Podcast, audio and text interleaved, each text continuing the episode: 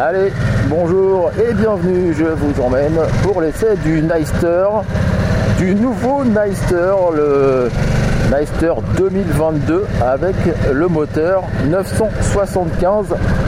Alors ce moteur 975, il repose sur la même base que le 1250, hein, c'est un peu le même principe, il est ouvert à 60 degrés, refroidissement liquide, 4 soupapes par cylindre, c'est un moteur euh, moderne.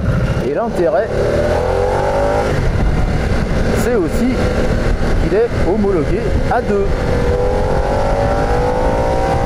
Alors côté performance, il affiche quand même 90 chevaux à 7000 tours par minute et 95 Nm.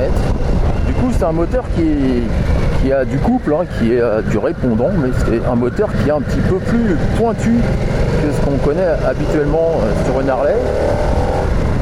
C'est toutefois réactif. Et puis, ce qui change, euh, évidemment, c'est la, conduite qu'on a. On n'est pas, pas sur un moteur avec beaucoup d'inertie comme on connaissait sur les longues courses. Là, on est sur un moteur réactif. Dès qu'on tourne la poignée,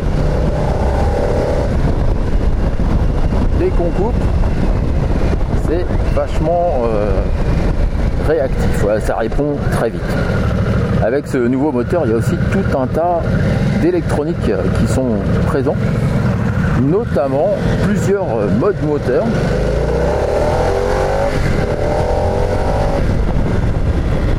parmi tous ces modes moteurs, on a le mode sport avec lequel je roule actuellement. Alors le mode sport, il est intéressant parce que déjà on a beaucoup de réactivité et puis on a un peu plus de, frein moteur. Donc ça permet de profiter euh, du couple de la machine sur les axelles et sur les freinages. Si vous voulez rouler un petit peu plus euh, tranquillement, bah, vous avez le mode route tout simplement. L'inconvénient, en fait, là-dessus, c'est plus, plus tellement le moteur, c'est plutôt eh bien, la boîte, la boîte qui est euh, assez ferme. C'est dommage parce que on aurait pu s'attendre à avoir une, une sélection plus facile qui se fasse euh, du bout du pied tranquillement. Bon, c'est pas le cas, voilà. Il faut vraiment bien verrouiller sa vitesse. Qui est intéressant sur cette euh, Neister, c'est aussi tous les changements qui ont été apportés au châssis. Donc on retrouve le même principe qu'on avait découvert sur le Sportster S et même sur la Pan America. Hein.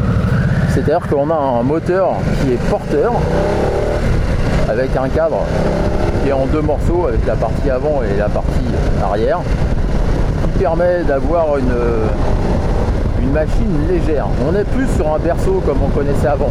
La machine est légère, maniable et puis euh, très réactive quand on passe d'un angle à l'autre, euh, quand on enchaîne les virages. Ça se tient très bien, le châssis est rigide, très agréable. Sous la selle on a le réservoir qui fait 11 litres 7 donc il est assez grand hein, euh, sur les Sportster c'était souvent des réservoirs de 12 litres. En fait la boîte à air est sous le cache en forme de réservoir donc le réservoir a été déplacé, il a été abaissé par la même occasion et le châssis rigidifié. Donc on a une machine qui est facile à manier, qui est très précise, qui est réactive. Et franchement, que vous soyez débutant, bon déjà vous allez être parfaitement en sécurité avec ça. Et puis euh, si vous n'êtes pas débutant, vous allez profiter une machine très facile à rouler. D'un point de vue design et puis euh, choix euh, technique, on retrouve ici l'esprit du, Sportster. Hein. Quand on prend le guidon, on est avec une machine euh, très facile à emmener. On a une roue de 19 à l'avant, une roue de, 16 à l'arrière. La position, on rappelle celle qu'on connaissait sur les Sportsters, on est vraiment dans la gamme du Sportster. Et puis cette machine fait quand même un petit peu moins ramasser que le Sportster S hein, pour ceux qui ont été euh, essayés ou qui sont juste euh, assis sur le Sportster S. Vous avez vu que c'est une machine très compacte. Là, on est sur une machine à l'aspect plus léger et qu'il l'est également davantage à la conduite. On va parler un petit peu du freinage, tiens. Alors on a un disque à l'avant, un disque à l'arrière. Freine très correctement. Quand on attrape la poignée, c'est pas violent du tout, c'est facile à doser, il y a une bonne course. Franchement, le freinage est très réussi. Que vous soyez euh, débutant ou pas, chacun y trouvera son compte. Faut qu'on parle un petit peu de l'instrumentation, que c'est euh, un tableau de bord qu'on connaissait pas sur la, sur la gamme, dans la gamme Harley. Bon, c'est un tableau de bord assez classique. Hein. On a une aiguille avec euh, la vitesse qui est indiquée, voilà. Et puis à la base, on a un petit afficheur, tout petit, un afficheur LCD qui va nous donner le rapport engagé, euh, le régime moteur par exemple. Et puis il y a une jauge aussi. Voilà, en fait on voit tout sur ce petit afficheur, mais c'est vrai que c'est pas très grand. Maintenant qu'on est habitué à avoir des, tableaux de bord un petit peu plus grands et, surtout euh, souvent avec des TFT couleurs, et eh ben ici on a quelque chose, euh, on va dire, de plus traditionnel avec un compteur à aiguille et puis un petit LCD. Sur l'ergonomie, un truc sympa, c'est qu'on peut régler l'écartement des leviers, que ce soit pour le frein ou pour l'embrayage.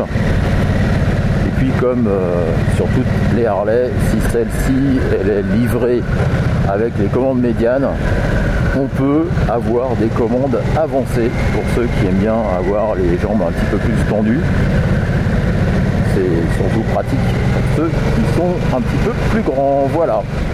Alors la grande question c'est est-ce qu'on retrouve l'esprit du Neister 1200 qu'on connaissait ou plus euh, modérément l'esprit du Sportster ben, On va dire que oui, dans la prise en main, dans la position, dans euh, on va dire euh, l'esprit qui va avec cette machine, après, c'est vrai que c'est très différent. Hein. Notamment la légèreté et la maniabilité de la machine. Là, on est complètement sur autre chose. Et puis aussi la performance. Parce là, on a un moteur 90 chevaux, 95 Nm, hyper réactif quand on roule en mode sport. C'est complètement autre chose de ce qu'on connaissait et puis je sais pas si vous l'entendez, quand on roule euh, un régime euh, modéré, la sonorité elle est pas si mal que ça. Alors c'est vrai que quand ça prend des tours, c'est plus du tout le même bruit que ce qu'on connaissait avant, mais le moteur d'avant ne prenait pas de tours. Voilà, ça c'est différent. On a maintenant un moteur qui a une plage d'utilisation très large et qui est capable de prendre des tours et de monter jusqu'à 9000 tours par minute. C'est le régime maxi de ce V-Twin à 60 degrés de 975 cm3. Évidemment, le Master, il y a un tarif, c'est 15 190 euros en noir et vous ajoutez 280 euros, ce qui nous fait 15 470 euros si vous la voulez en couleur. Donc en couleur, il y a un gris et un rouge. Voilà. Vous n'avez plus qu'à choisir le coloris que vous souhaitez. Et voilà, c'est terminé pour cet essai du Meister 2022. J'espère que ça vous a plu. N'oubliez pas de vous abonner et on se retrouve très bientôt pour un nouvel essai. D'ici là, bonne route à tous